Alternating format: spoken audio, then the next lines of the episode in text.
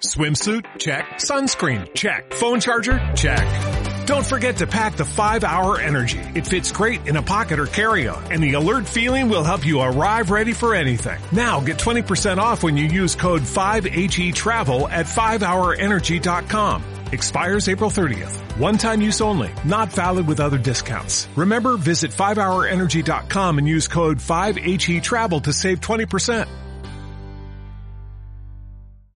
Hola, bienvenido y bienvenida una semana más al podcast de Ciclismo Evolutivo. Ya sabéis, el podcast donde unimos práctica, ciencia y experiencia para hablar de entrenamiento, nutrición, psicología y bueno, en definitiva todo lo que tenga que ver con entrenamiento en ciclismo. Hoy nos queda pendiente la segunda parte del podcast que estaba grabando sobre la W' o la FRC. En el primer episodio hablamos un poco de qué era, de dónde venía este concepto, cómo se calculaba, algunas de las consideraciones a tener en cuenta a la hora de utilizarlo. Y en este segundo episodio quiero ser un poco más práctico y bueno, ir un poco a las utilidades y funcionalidades que podemos tener y bueno, forma un poco de llevarlo a la práctica en cuanto a los entrenamientos. Así que sin más, vamos con el episodio que no quiero otra vez quedarme sin tiempo. Bien, pues empezamos con las funcionalidades. Y antes de empezar he de decir que la verdad que es un concepto que me parece, la verdad, bastante inteligente, bastante bien planteado, que me gusta mucho y que lo utilizo. Algunos pensaréis, bueno, ¿cómo es que lo utilizas si en el episodio anterior dijiste que tenía muchos problemas que teníamos que tener en cuenta, ¿no? O muchas inexactitudes o imprecisiones.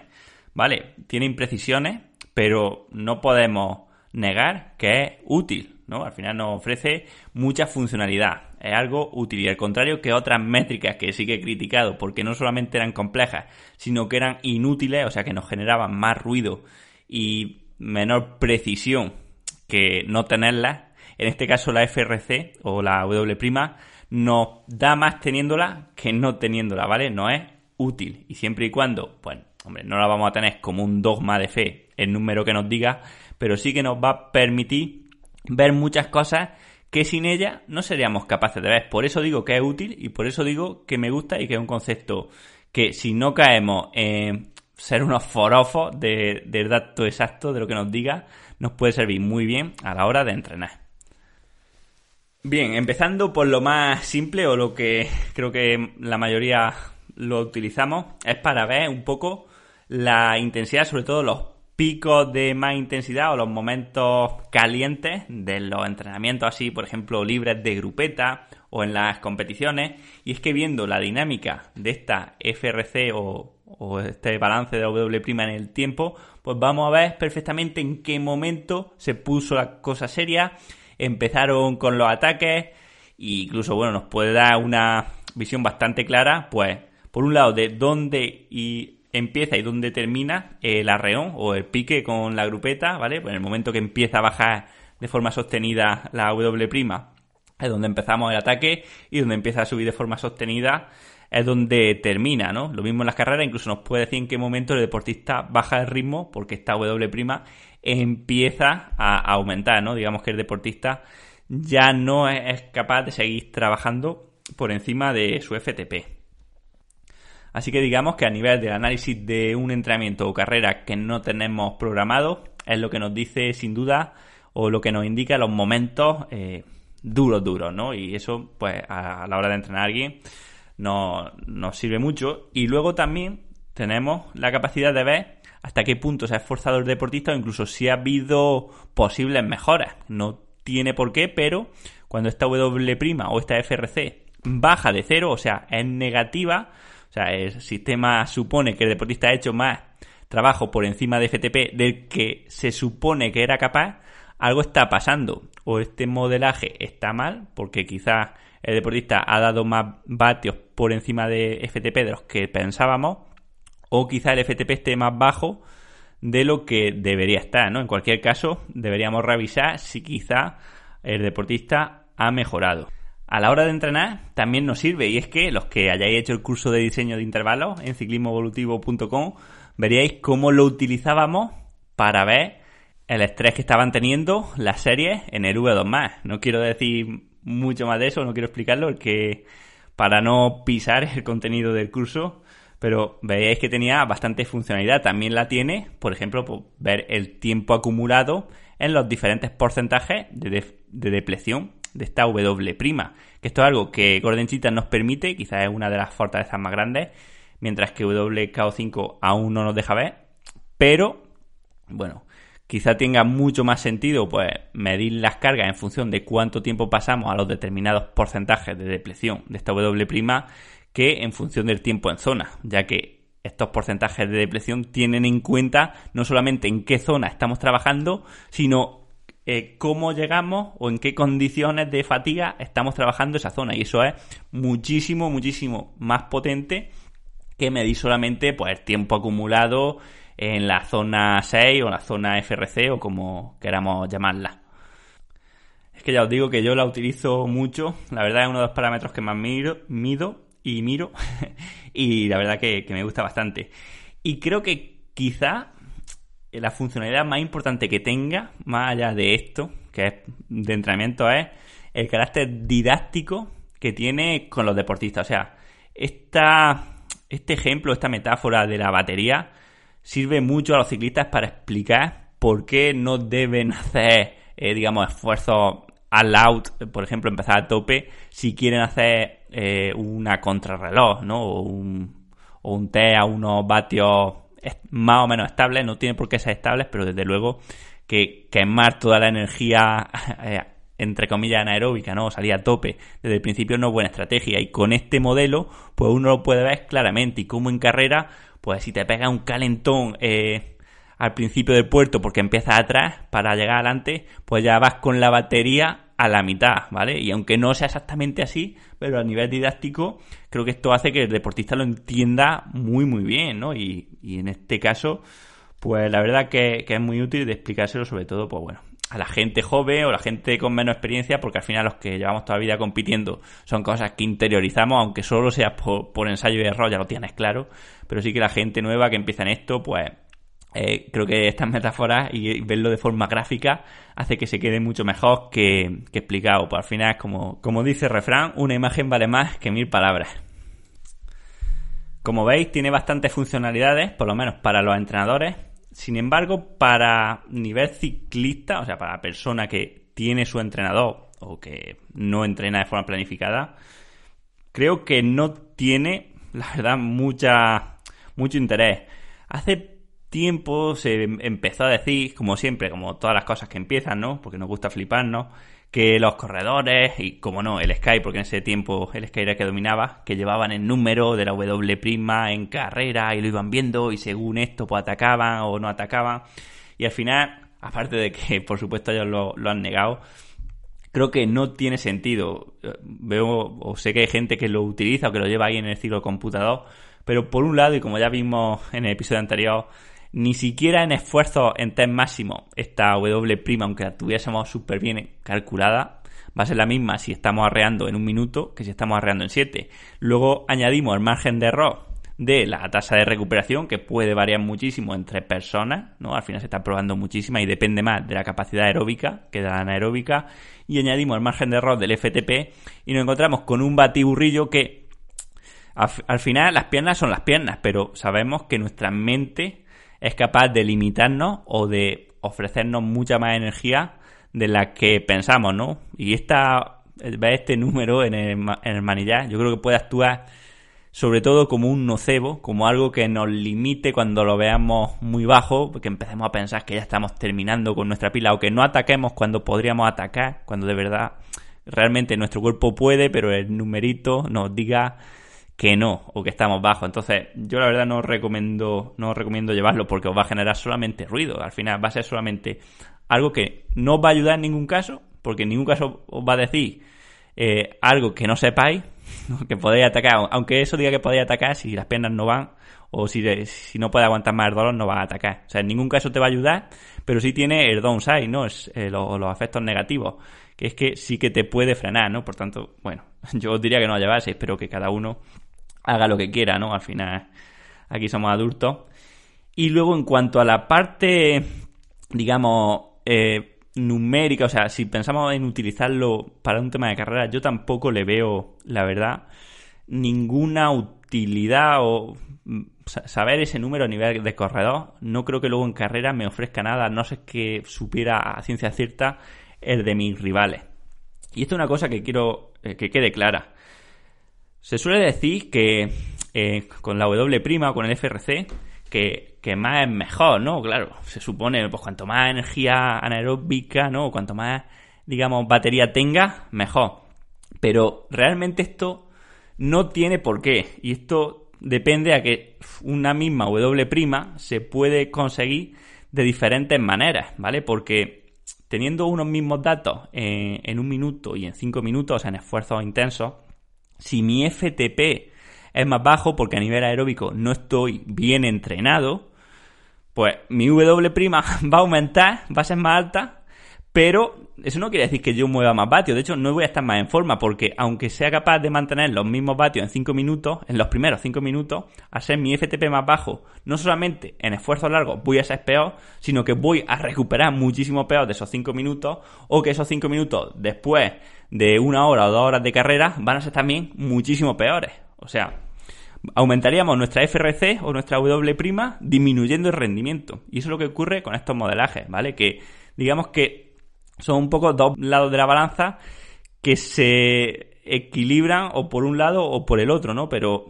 a menudo ocurre con el modelaje que la mejora en uno viene por la disminución del otro o por no haber medido o no haber realizado esfuerzos máximos en otro. Y es que como dije en el podcast que hablaba sobre el FTP, eh, este FTP modelado, por ejemplo, se puede aumentar o se puede engañar simplemente no haciendo buenos esfuerzos a nivel anaeróbico, ¿no? Y lo mismo ocurre en el otro lado de, la curva. Esta FRC puede aumentar simplemente teniendo malo o siendo peor directamente a nivel aeróbico. Por tanto, para evitar caer en esto, lo que tenemos que hacer es fijarnos simplemente en lo, en lo directo, en lo medible, o sea, en los vatios absolutos a las diferentes duraciones. A mí, yo no quiero que un deportista me diga tengo una FRC o una W' de 15, de 20, de 25, no. Tú dime, eh, en 5 minutos era capaz de dar, eh, no sé, 450 vatios y ahora soy capaz de 470. Pues has mejorado, has mejorado 20 vatios. ¿La FRC ha subido o no? Pues no lo sabemos, depende un poco de qué haya pasado con el, con el FTP. O imagínate que un deportista, ¿vale? Imaginaros vosotros mismos. Tenéis una W', ¿vale? de, mm, eh, de 20, ¿vale? Y un, un test de 5 minutos a 400 vatios. Hacéis luego, después de 3 meses de entrenamiento de intensidad, pasáis de 400 vatios en 5 minutos a 430 vatios en 5 minutos. Habéis mejorado 30 vatios. Pero es que vuestro FTP, que era de 300, sube a 350. También ha mejorado 50 vatios. ¿Vale? Cuando, cuando veáis la FRC, veréis que es posible que haya disminuido un poco. Y entonces diréis, pero ¿cómo puede ser, no? Si he trabajado la intensidad y, me ha disminuido el FRC, ¿no? Porque estamos así tan, tan centrados. Pues bueno, esto no, no has perdido, o sea, has mejorado, has mejorado 30 vatios, tienes que quedarte con eso, has mejorado tu capacidad de generar potencia a intensidades por encima de umbral. El tema está en que has mejorado también mucho tu umbral, ¿vale? Y entonces el área por encima del FTP puede ser que, aunque el área total sea más grande, el trozo que queda por encima de FTP podría ser un poco más pequeño de lo que era antes, pero simplemente ha sido porque hemos subido ese FTP, ¿veis? Entonces, siempre es mucho mejor ir a, lo directo, como, como dije en un episodio, los datos cuanto menos procesados, normalmente mejor, ¿vale? Y vamos al aumento de vatios en las determinadas duraciones y ahí no vamos a tener tanto porcentaje de error o tanto ruido como si nos fijamos en métricas ya ultraprocesadas. Bien, ahora aquí un inciso porque he parado el podcast, digo, a ver si antes he, hecho la cuenta esta para daros el ejemplo y me voy a equivocar, pero no, correctamente. En el primer caso, con el P5 en 400 y el FTP en 300 salían 30 kilojulios de W' y en segundo, con 430 en el P5 y un FTP en 350 salía 24 kilojulios. Así que, pues, efectivamente no hubiese disminuido en 6 kilojulios la W', pese a que éramos capaces de mover 30 vatios más, por ejemplo, en 5 minutos. Bien, y para terminar vamos con el último bloque que es cómo entrenar esta W' o esta FRC, ¿vale? Y al final, eh, esto lo primero decir que no es un concepto bien planteado porque en mi opinión, ¿vale? Nunca, jamás tenemos que entrenar una métrica. Lo que entrenamos son sistemas bioenergéticos o fibras musculares. Pero no tiene sentido, porque ya habéis visto en el ejemplo de antes, eh, entrenar para mejorar el FTP o para mejorar FRC, porque la forma más rápida de mejorar esta W' es hacer test esfuerzos muy cortos, test muy cortos de un minuto, de cinco minutos y no hacer esfuerzos largos. Así va a subir hasta, hasta el infinito, ¿no? Hasta los cielos. Pero lo que nos interesa realmente es lo que hay detrás de esta métrica, ¿no? Lo que es el concepto, esa capacidad pues, de generar arreones, ¿no? Lo que llamamos también capacidad glucolítica, ¿vale? O glucolítica intensiva, porque al final eh, la capacidad glucolítica sería casi casi eterna, pero bueno, eh, a lo que hacemos referencia es a la capacidad de generar mucha energía en una por, por, unidad de tiempo, ¿vale? O sea, en esfuerzo vamos a llamarlo después de entre 30 segundos y 5 7 minutos, bueno, hasta la potencia aeróbica máxima aproximadamente. Aprovecho para deciros que en el curso de diseño de intervalos eh, que tenemos en ciclismo evolutivo, pues tenemos un montón de ejemplos y explicaciones de en qué tenemos que centrarnos para trabajar cada sistema energético. Pero bueno, también aparte de eso en este podcast voy a dar algunas pinceladas para que por lo menos, por lo menos tengáis claro cómo se trabajaría y algunos entrenamientos de ejemplo, ¿vale? Y es que aquí pues lo que vamos a intentar es sobre todo eso, una mejora de la capacidad anaeróbica o de la capacidad glucolítica o como queramos llamarlo, ¿vale? Porque al final, pues, terminología hay muchas. Y para este tipo de, para conseguir este tipo de mejoras, lo que nos interesa es, o siempre o casi siempre, esfuerzo máximo o cercano al máximo donde generemos toda la cantidad de potencia posible por unidad de tiempo, ¿vale? O sea, que nos estemos esforzando al máximo. Por tanto, ¿en qué van a consistir estos tipos de trabajo? Pues en series relativamente cortas, ¿vale? Entre, vamos a decir, entre 30 segundos y 3-4 minutos, pero normalmente casi casi eh, cuando trabajemos esta capacidad vamos a irnos a un poco más abajo, ¿vale? Entre 30 segundos y 3 minutos, a intensidades pues prácticamente máximas, con recuperaciones muy larga o muy amplia a ritmos ligeros que nos permitan pues recuperar casi totalmente porque aquí lo importante es la parte de trabajo, ¿vale? Al, hacer mucho más hincapié en la capacidad anaeróbica que en el consumo de oxígeno o que en la potencia aeróbica, lo que vamos a centrarnos mucho más es en generar esfuerzos muy muy intensos y luego a recuperarlos bien, ¿vale? Son entrenos donde prima mucho más la calidad que la cantidad por tanto, el tiempo acumulado, así como el número de repeticiones que hagamos, no va a ser muy alto, ¿vale? Aquí es mucho mejor, si lo que queremos es un buen desarrollo de la capacidad anaeróbica, es mucho mejor hacer 5 eh, series de 2 minutos a tope que hacer 10, pero hacerla al 80%, ¿vale? Al final queremos que sea, que no queremos que sea un entrenamiento aeróbico, o bueno, también puede serlo, o podemos mezclar dos cosas, pero lo que depende, o estas estaciones de lo que dependen, es sobre todo de la alta intensidad, que a nivel muscular sea muy demandante, ya que estaremos moviendo cargas muy cercanas a nuestra máxima RM para el tiempo eh, determinado. O sea, si nuestra 1RM de un minuto son 700 vatios, pues estaremos trabajando cerca de estos 700 vatios. También deciros que, aunque hablamos de capacidad anaeróbica, esto no quiere decir que el sistema aeróbico o el sistema oxidativo se duerma en este tipo de ejercicios, sino que el sistema aeróbico se activa también eh, con cierto retraso, pero se activa también lo máximo que puede. Lo que pasa que toda la energía que el sistema aeróbico no es capaz de proporcionarnos para llegar a estas intensidades tan altas, lo tenemos que sacar de esta reserva, ¿no? O de este almacén anaeróbico. De hecho, hay muchas investigaciones que hablan del SIT, ¿no? O del Short Interval Training, que son unos tipos de entrenamientos con intervalos muy muy cortos. Por ejemplo, el más típico es de 6 series de 30 segundos a tope con recuperaciones de 5 minutos que se han visto que, me, que permiten mantener todas las estaciones conseguidas por los deportistas haciéndolo una o dos veces por semana y que incluso en algunas ocasiones pueden ser o pueden equipararse a trabajos de serie mucho más largas, pero a menor intensidad, ¿vale? Por tanto, que nadie piense que estos entrenamientos, por ser más cortos, no van a ser un buen estímulo aeróbico, que sí lo son. Al final, el cuerpo, bueno, trabaja en su conjunto. Si es verdad que a intensidades bajas trabajan los sistemas aeróbicos, pero no los anaeróbicos, entre comillas, pero sí que a intensidades altas trabajan ambos, los aeróbicos y los anaeróbicos, no sé, claro, claro está, pues que hagamos un sprint de, de 3 segundos. Venga, siendo un poco más concretos, que lo que queremos son recetas, ¿no? Bueno, pues tenemos muchas formas de, generar estos entrenamientos, ¿no? Lo más típico sería 10 eh, series de un minuto, 5, eh, o 8 series de 2 minutos, a una potencia que estimemos que podemos hacer esas 8 series estables. Sin embargo, yo pienso, sinceramente, que es mucho más beneficioso, o nos va a dar más partido, en vez de hacer todas las series a la misma potencia, porque al final eso va a hacer que las primeras series pues no sea la intensidad suficiente para digamos estimular esta capacidad anaeróbica o nos quedemos un poco lejos, creo que puede tener sentido hacerlo un poco de forma decreciente en cuanto a vatios, que no en cuanto a estrés, ya que va a ser la forma, o sea, hacerlo de más a menos, va a ser la forma en que el estrés va a ser similar en todas las series.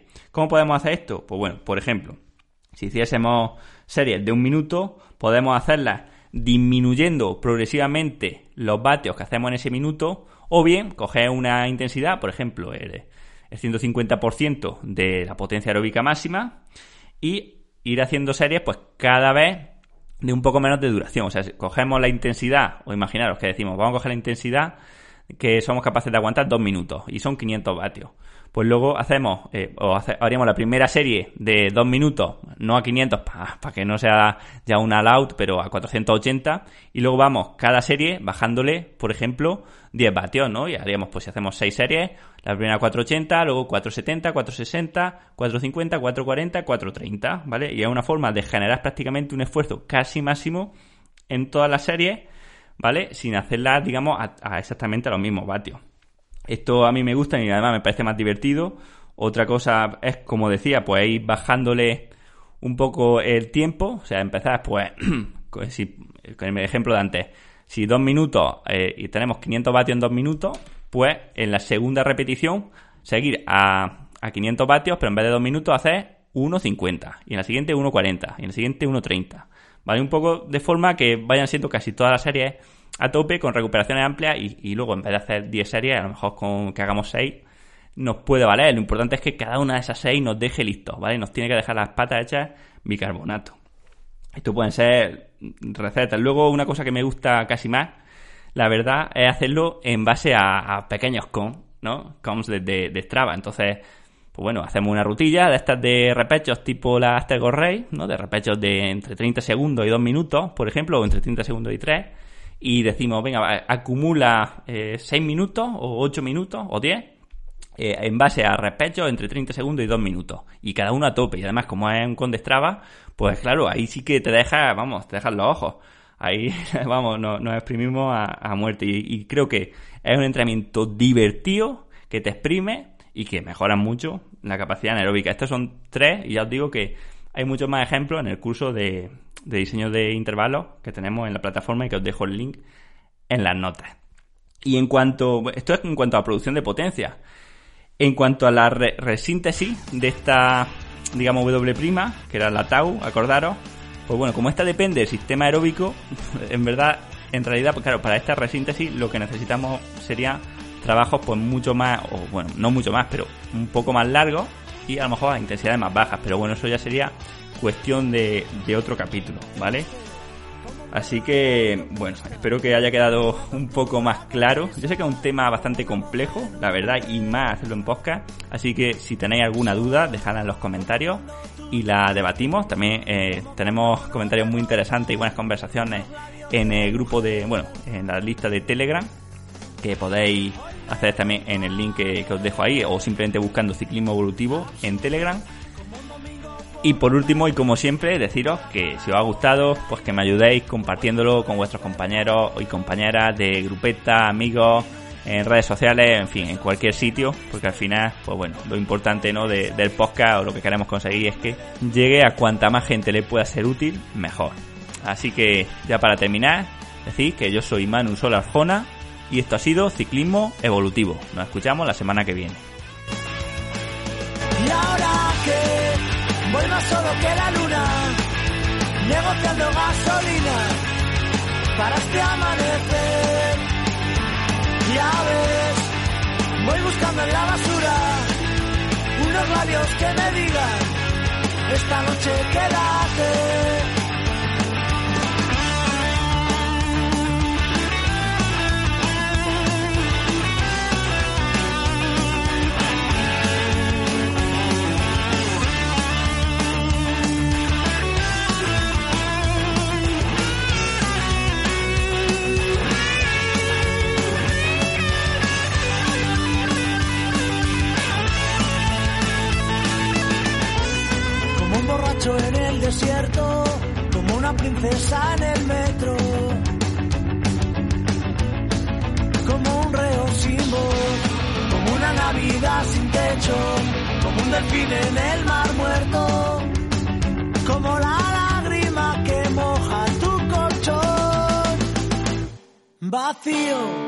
Como el corazón del rico, como el bolsillo del mendigo, como los besos de alquiler.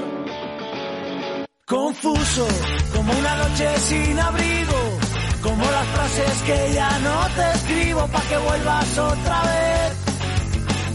Y ahora que voy solo que la luna, negociando gasolina para este amanecer.